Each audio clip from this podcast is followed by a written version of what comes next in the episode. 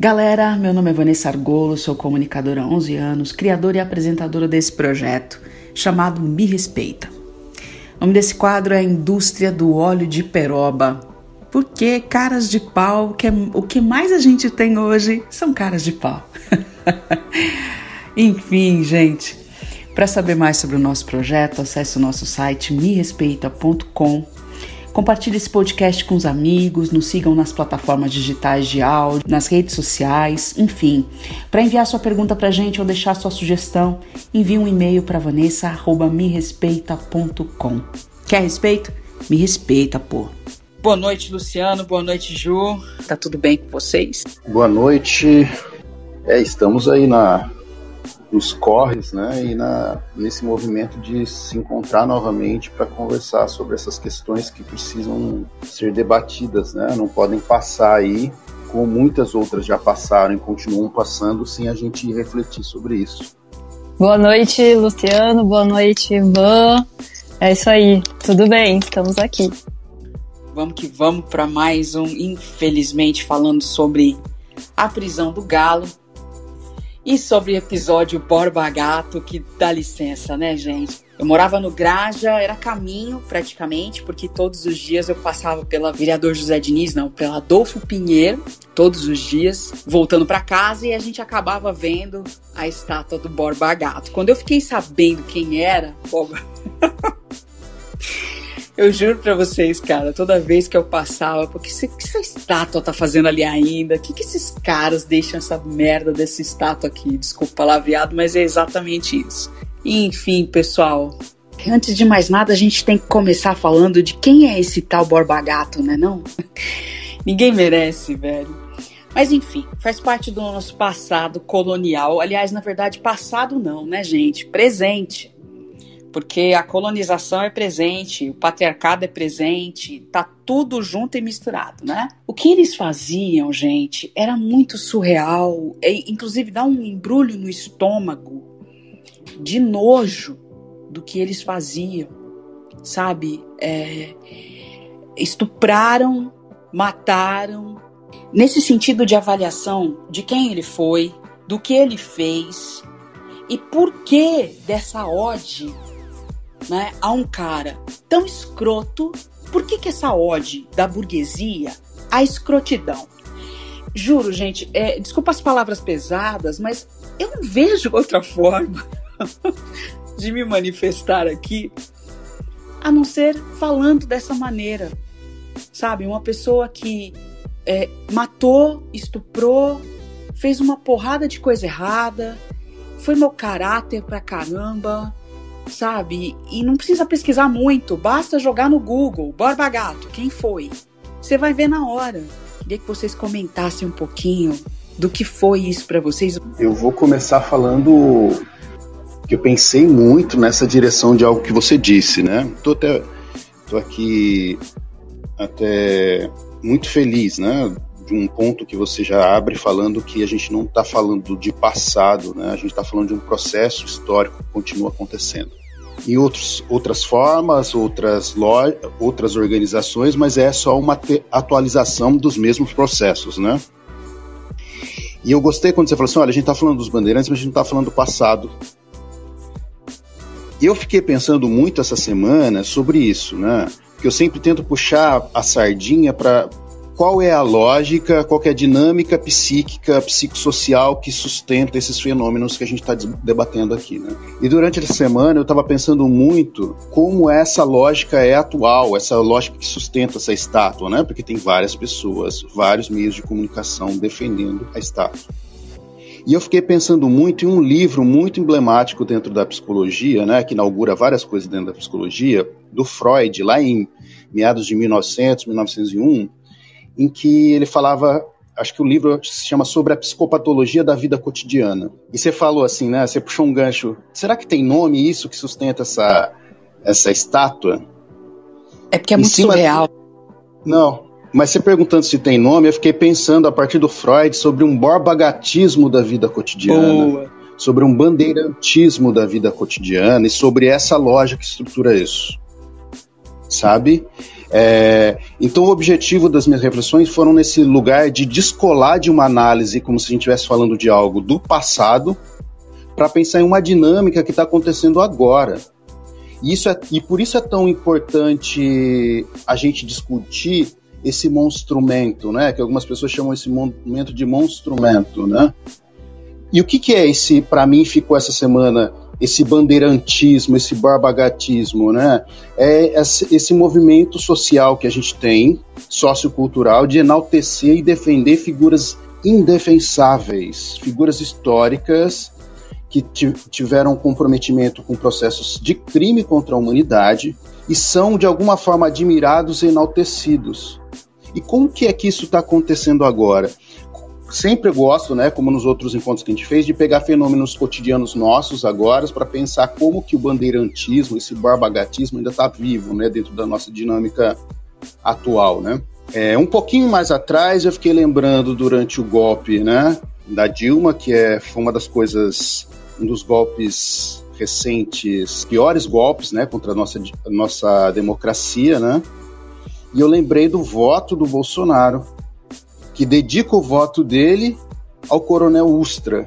É esse movimento né, de enaltecer figuras que cometeram crimes contra a humanidade, né?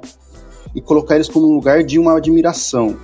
E eu fiquei pensando, tá, mas o que está no cerne disso, né? Eu acho que é algo que a gente já vem discutindo em alguns outros momentos de, de conversa, sobre esse imaginário eurocentrista, né, que, que colonizou o nosso psiquismo a ideia de que a gente foi descoberto, a gente foi salvo de uma não existência antes desse descobrimento, entre mil aspas, né? E creditamos essas figuras históricas quase que uma, uma condição de salvadores, né? Nesse fictício descobrimento. E isso para fazer uma ponte para dizer que o Brasil continua sendo descoberto nesses moldes violentos, indefensáveis e que roubam aquilo que já tem dono. Exploram criminosamente e numa violência aquilo que já tem dono. Né? Era isso que os bandeirantes faziam, mas eu fiquei pensando que é isso que o passar a boiada do Salles propõe, quando o Lira está defendendo a regularização das terras dos grileiros, é o que a milícia faz nas comunidades. Quando eu, fiquei lembrando muito essa semana essa ideia do, do, do bandeirantismo, daquele vídeo dos garimpeiros atirando contra as aldeias indígenas recentemente, coisa de um mês atrás, e que mandaram o exército para lá, eles atiraram contra o exército. Então eu queria abrir minha fala nesse sentido de mostrar que esse bandeirantismo, esse barbagatismo está vivo na, no que a gente está discutindo agora, né? Essas figuras elas antagonizam com culturas e povos que já existiam aqui. E é uma, toda uma sistemática, né? É de uma operação que é isso que está sustentando. É por isso que aquela estátua não cai. Em outros lugares do, do mundo, essa estátua já tinha vindo ao chão. E é por isso que não cai, porque tem essa coisa enraizada e que opera nos nossos imaginários cotidianamente. Eu fiquei refletindo muito nesse, nessa direção. Eu queria trazer também essa reflexão que vocês falaram sobre a história dos bandeirantes ser viva até hoje, não é só uma história, é uma história que não para de se repetir, que nunca acabou, ela só vai se ressignificando, talvez em alguns momentos mudando a sua forma de agir. Eu acredito que hoje mais como esses ideais também neoliberais sendo implantados, né, na, na nossa mente, mas que essa estátua tá lá para simbolizar que eles ainda, que esse ideal ainda é vivo e eu estava escutando uma fala do Breno Altman, que é jornalista do, da TV Democracia, em relação ao Borba Gato, que eles quando surgiu uma nova elite no Brasil, a elite de latifundiários e, e, as novas burguesias, essas pessoas eram descendentes desses bandeirantes que é, ganharam terras ou que simplesmente tomaram terras para si nesse movimento, né, de matar populações, escravizar. Inclusive, o Borba Gato era uma pessoa que fornecia escravos para os senhores de engenho. Então, é, começou-se um movimento de como que de romantização, vamos dizer, ou de elevar essas pessoas é, para que essa classe dominante também fosse bem vista, né? Então, é, colocar uma estátua dele lá tem esse simbolismo de dizer que ele era um herói no lugar do que o que realmente ele foi, que foi um genocida, que foi um estuprador, que foi um escravocrata, que foi é, um, uma pessoa que roubou terras, né? Um, um ladrão de terras também. Então, é, essa, isso acompanha essa imagem positiva da burguesia brasileira. E aí eu começo, acho que é isso primeiro lugar, e depois. E eu acho que essa prisão, é, mais especificamente do, do Galo, é, é uma prisão política, tá claro, na verdade eu não acho, é óbvio, todo mundo fala isso. E é porque ele. Não é porque ele incendiou a estátua exatamente, ele incendiou a estátua para levantar o debate. Mas é porque faz muito tempo que ele já tá falando muitas verdades, ele já tá acordando muita gente, ele já tá chamando as pessoas pra, pra falar, pra conversar, pra debater, pra criar alternativas. Ele já tá mostrando pra galera que empreendedor, a gente não é empreendedor, a gente é classe trabalhadora. Ele tá falando, gente, acorda, vamos vamos se juntar. Ele tá falando, vamos se juntar. Faz tempo que ele tá falando isso. Ele tá criando um movimento de resistência e, e ele é da periferia e ele, e ele fala muito bem, ele tem um, um poder uh, de fala e todo mundo para para escutar, né? Ele tem um poder de juntar as pessoas e de, de também saber escutar. Então, ele é uma pessoa que enfrenta essa lógica que é representada é, pela estátua do Borba Gato e que, como o Luciano falou, é representada também pelo presidente, infelizmente, o presidente da República. É, gente.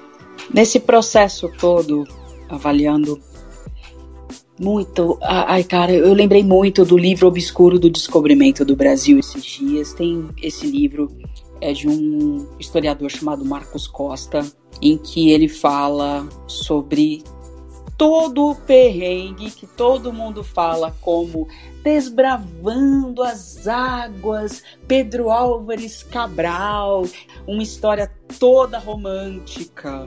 Ele foi um mau caráter, um cafajeste. E aí, gente, canalha total. Desculpa palavreado, mas é exatamente esse o processo.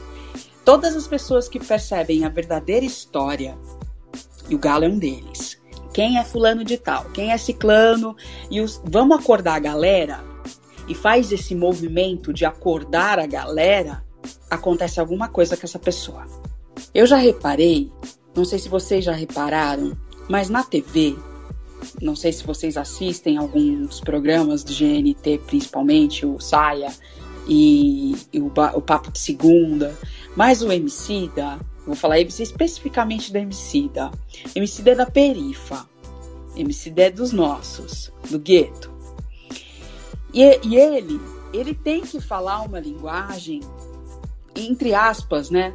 Toda rebuscada, toda uma linguagem, tipo WoW, PHD, MBA, para dizer o óbvio. O que, que eu tô querendo dizer com isso?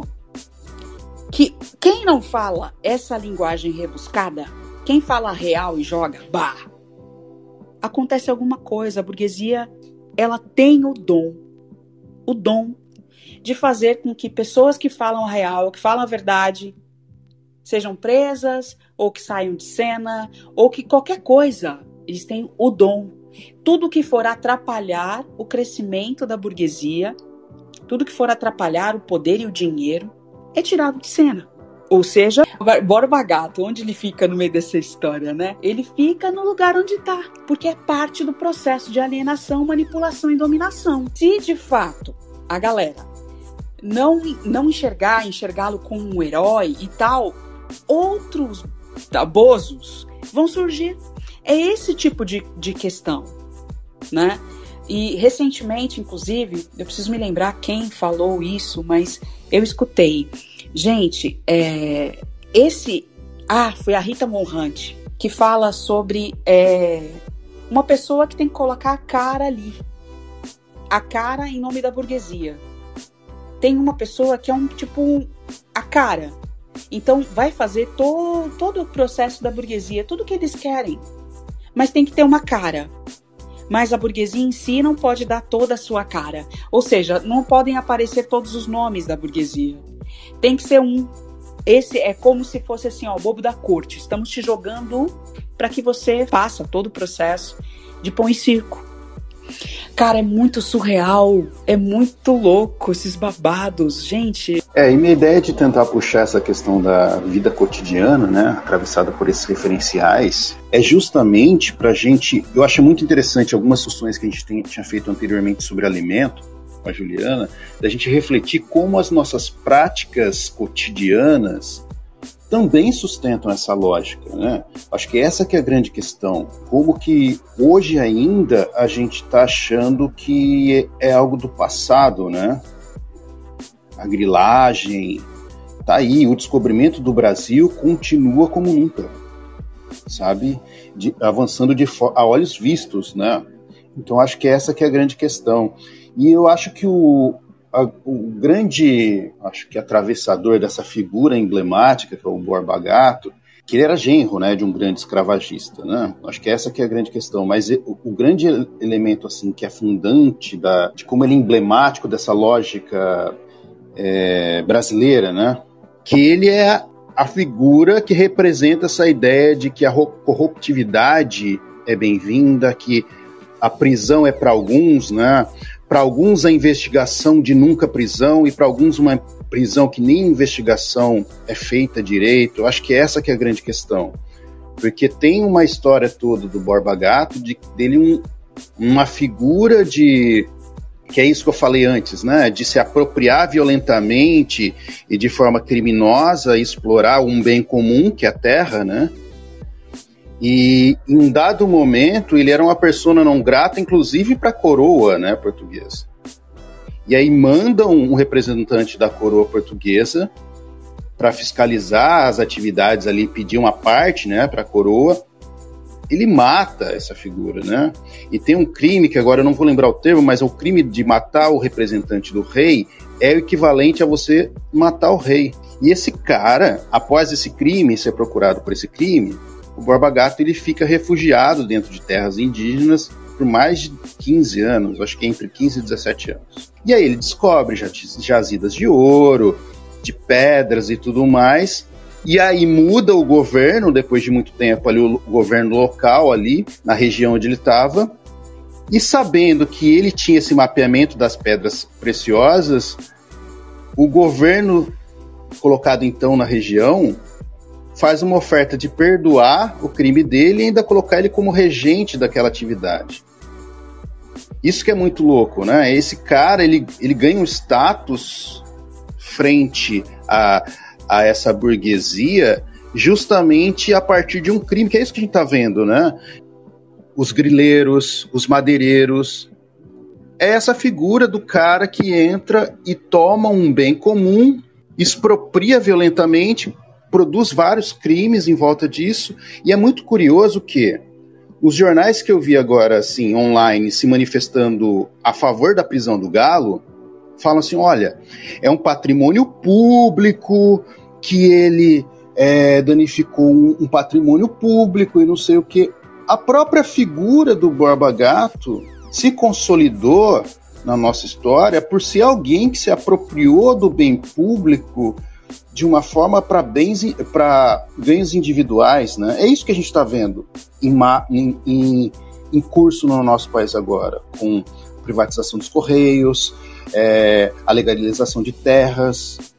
É a mesma coisa. É esse embate entre o público e o privado, que o, o público ele é loteado, cercado por alguns e é negado para os outros. Acho que essa que é a grande questão que está em volta dessa estátua e dessa figura histórica contraditória. Exatamente, e eu tava agora vindo aqui o jornal, tô com a Folha de São Paulo aqui na minha frente, e a Folha de hoje tem essa matéria aqui, ó. STJ manda soltar homem que assumiu participação em incêndio do Borba Gato. E aí ainda não fala que ele foi represo, né? Na verdade, que ele não foi solto. E do lado, uma outra matéria escrita assim: Juiz arquiva inquérito contra casal que acusou jovens de roubar bike. Ou seja, uma pessoa está presa por ter queimado uma estátua que é feita de concreto e que não pega fogo, porque aqui os policiais falam que porque talvez poderia ter o risco de pessoas que estivessem passando na rua e talvez existiria esse risco da estátua desabar. Eu não sei como que uma estátua de concreto pode desabar com fogo. Alguém pode me explicar, por favor? Mas enfim. E aí, aqui temos uma pessoa que foi acusada de roubar bicicleta. Porque simplesmente ele é uma pessoa negra e tudo bem. As pessoas que acusaram ele e tem provas e tem vídeos estão de boa.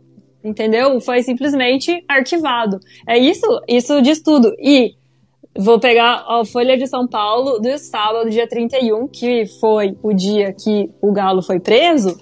Tem aqui, na mesma página, eles queimaram a estátua, que na verdade não pegou fogo, né? Só colocaram fogo ali do lado dela. É, prenderam ele, porque ele foi lá dar o depoimento dele e deu o endereço da casa dele. Prenderam a mulher dele, que nem tava no lugar.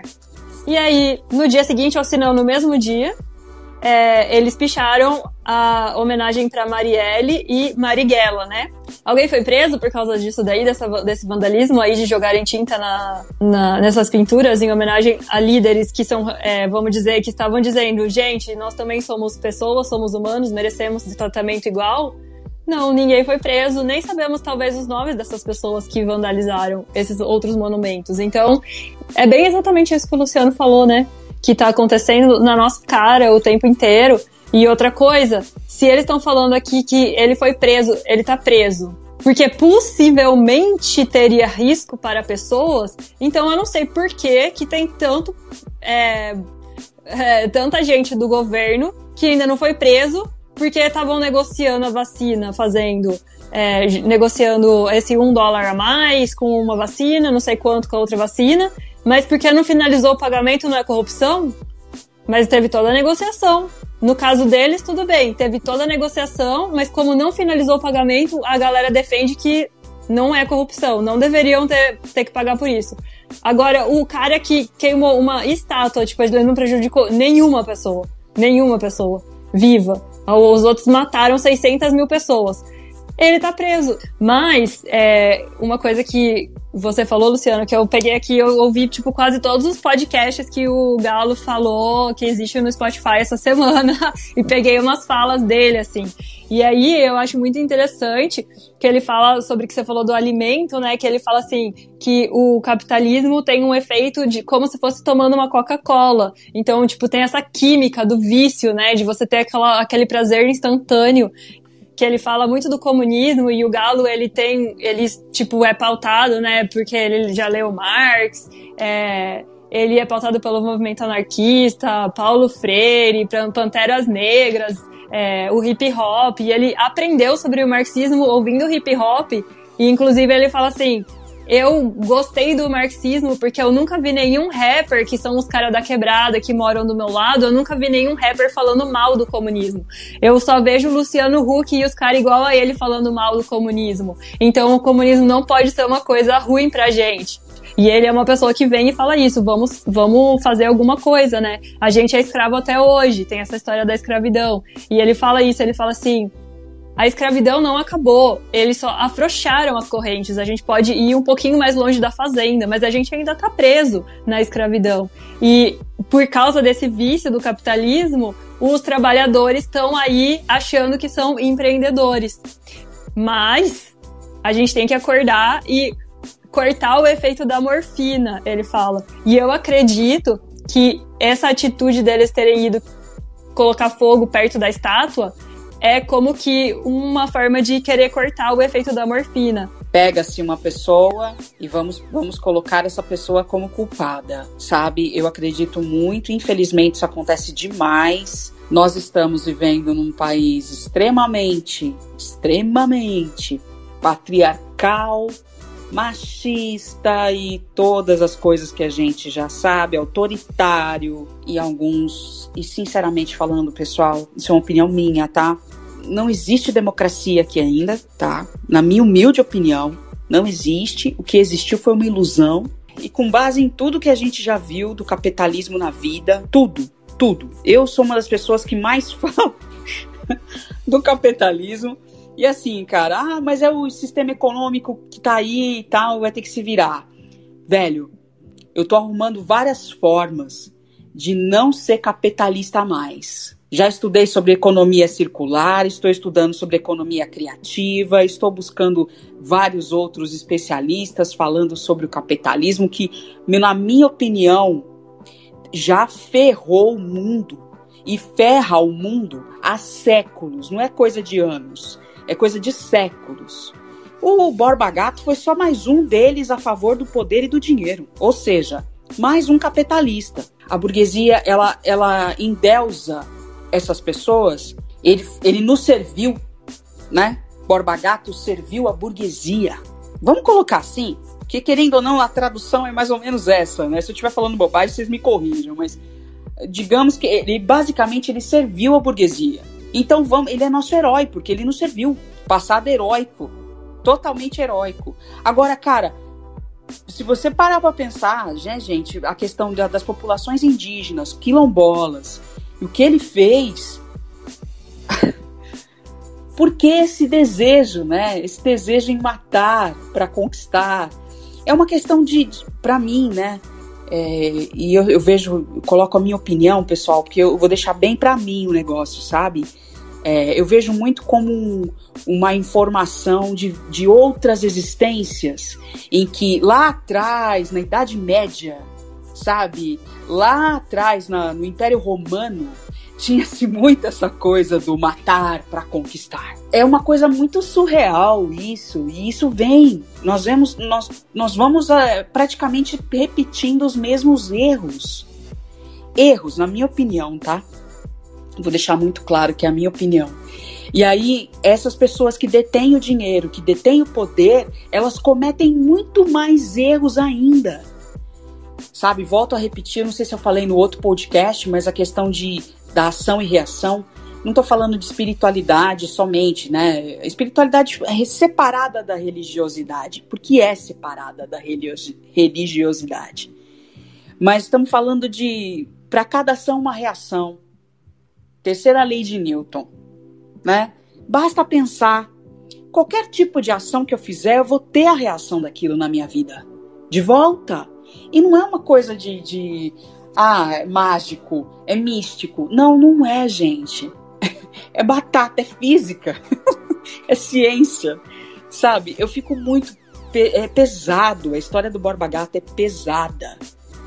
E quando a gente tenta, através de, de, de, uma de um movimento, destruir, é pra, cara, a gente quer se livrar dessas coisas pesadas, de pessoas que mataram, é, eu acho que eu gostei muito desse papo aqui da gente se unir para falar desse cara, porque é o que eu estou estudando no mestrado, mas eu não tinha acesso a algumas falas do Galo, e tiveram algumas falas dele que mostraram, poxa, é um cara que consegue ser muito objetivo e muito consciente do que ele está tentando comunicar, e é por isso que ele consegue conectar tantas pessoas, que é isso que a a Juliana falou, é isso, né? Ele, ele desperta a gente para algumas coisas, né?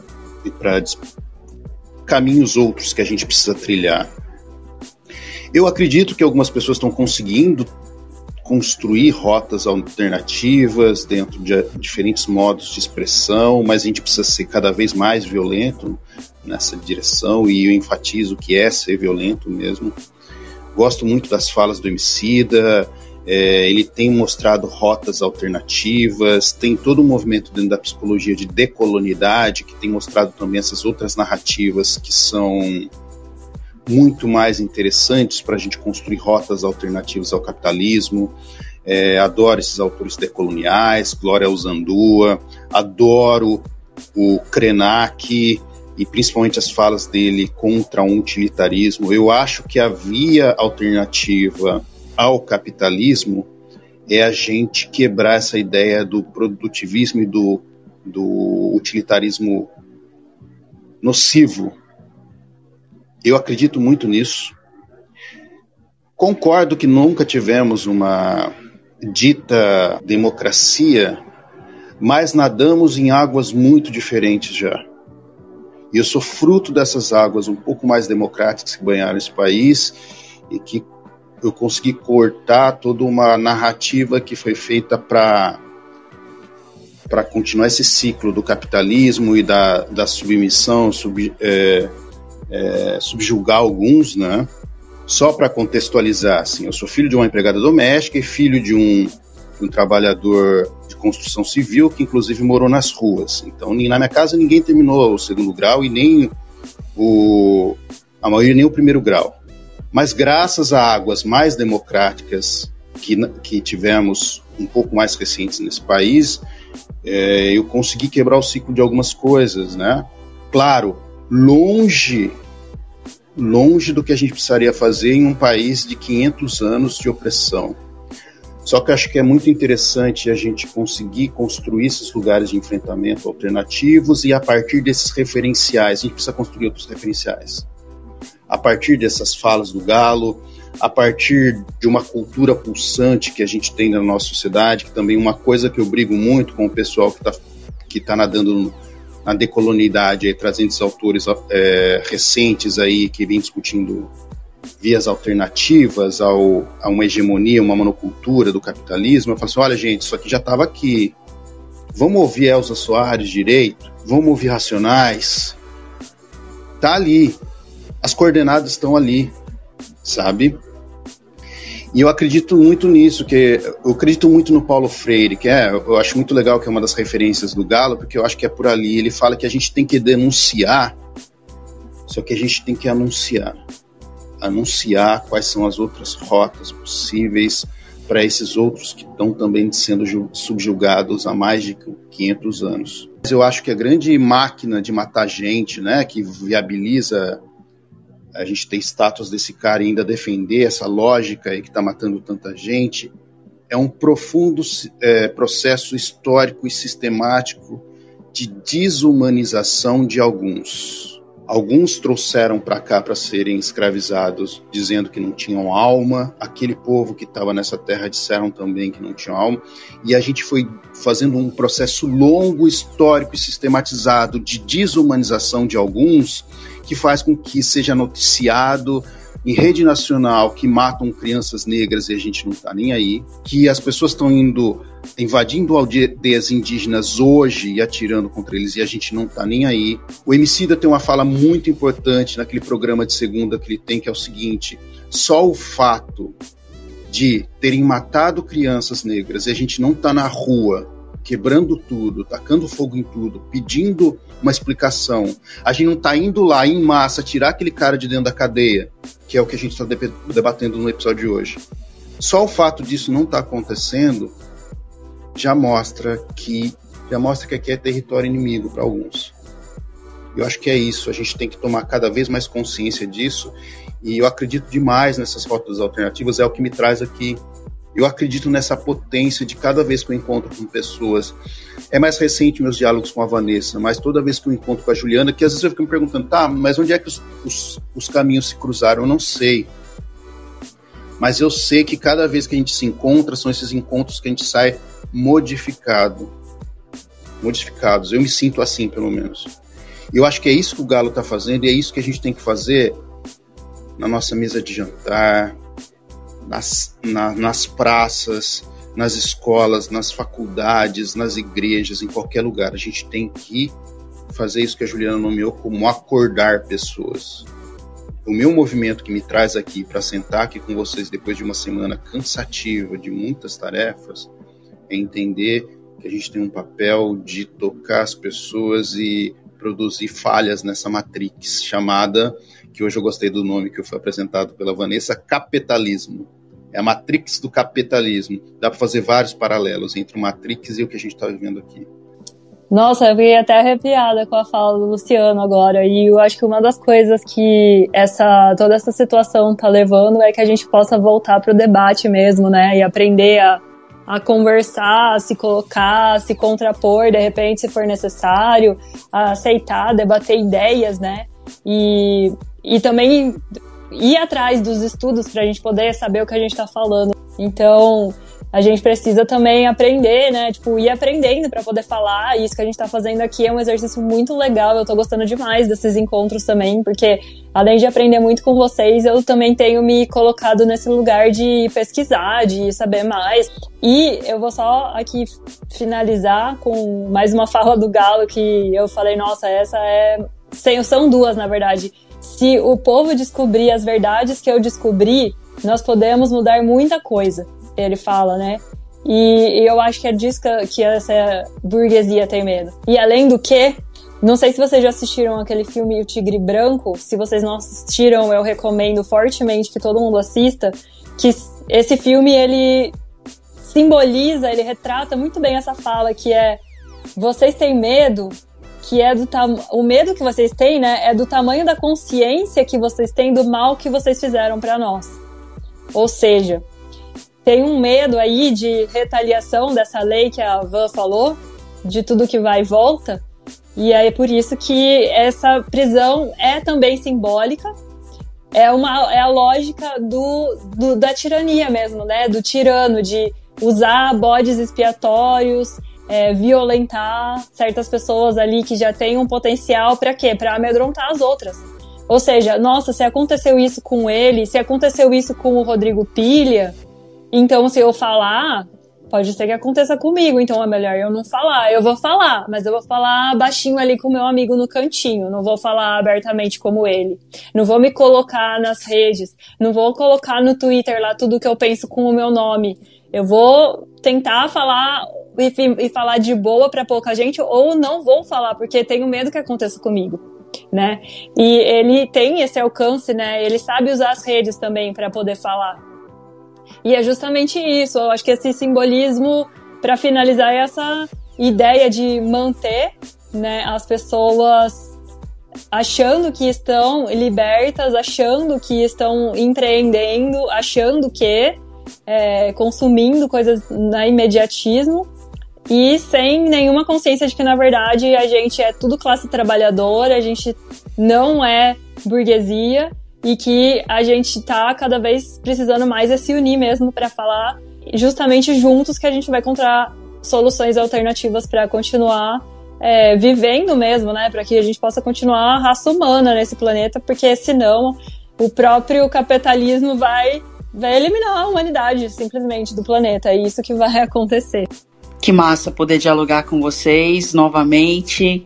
Falo realmente da, de algumas coisas que essa semana, inclusive, foi, foram muito pesadas. Eu realmente tenho um, um. Putz, cara, e eu faço questão semanalmente de falar dessa porra desse capitalismo que acaba com a gente, que, desculpa palavreado, mas é isso, fode com a nossa vida. E no sentido de principalmente, né, quando a gente para para prestar atenção no quanto a burguesia é, sabe, é mau caráter.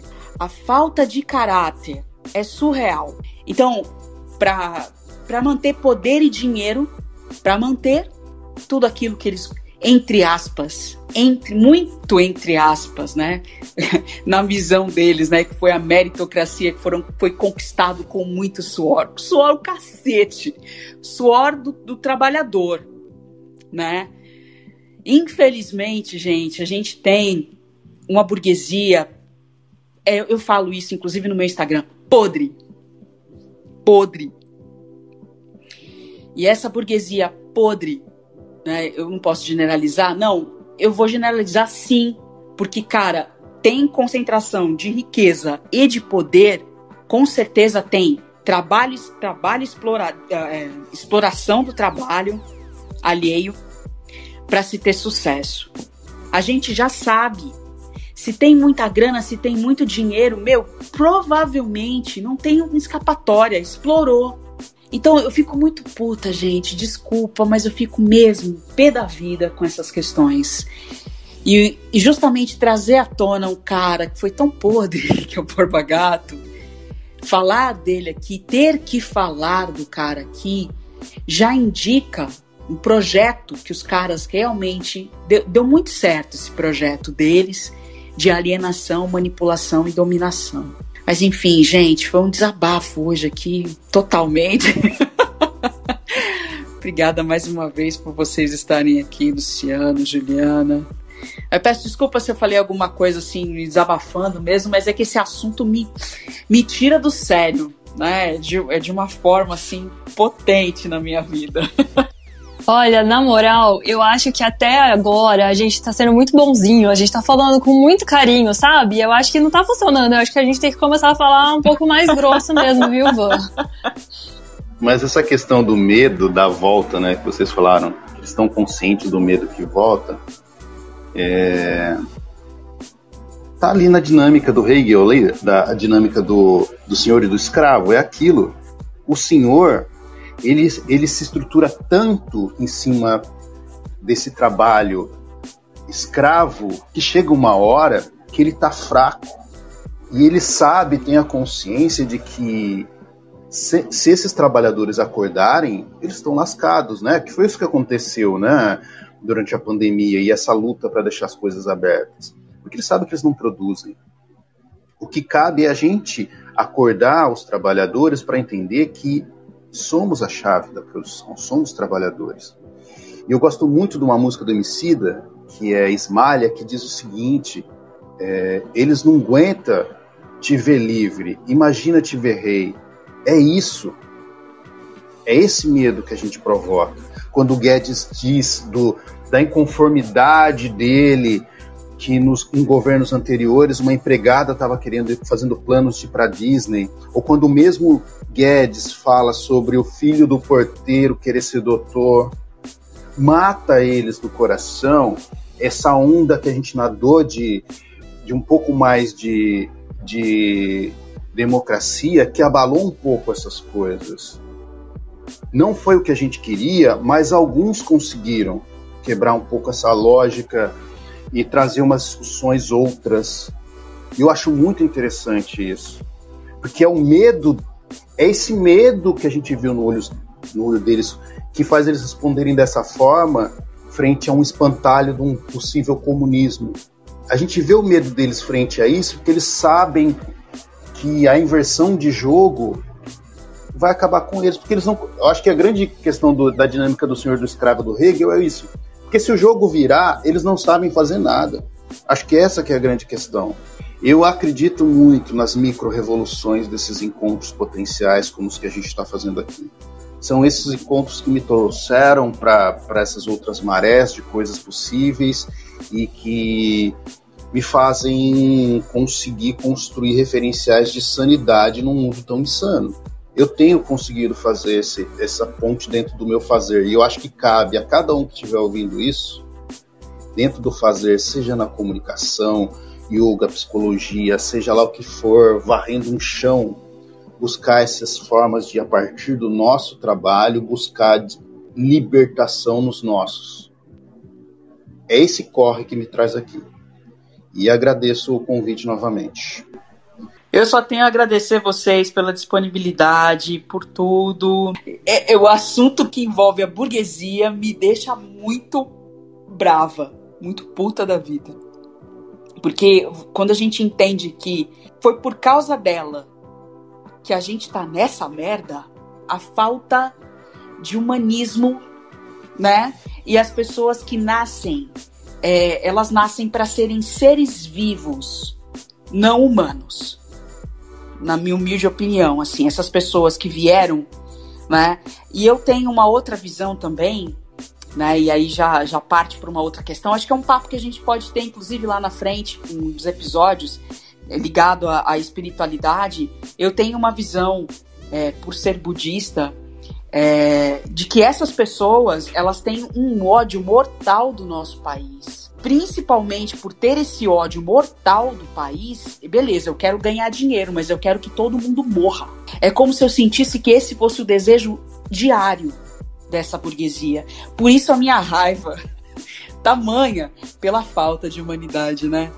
Espero que vocês tenham gostado e continuem acompanhando. Nos sigam por aqui, compartilhem para ajudar a gente a divulgar os nossos podcasts.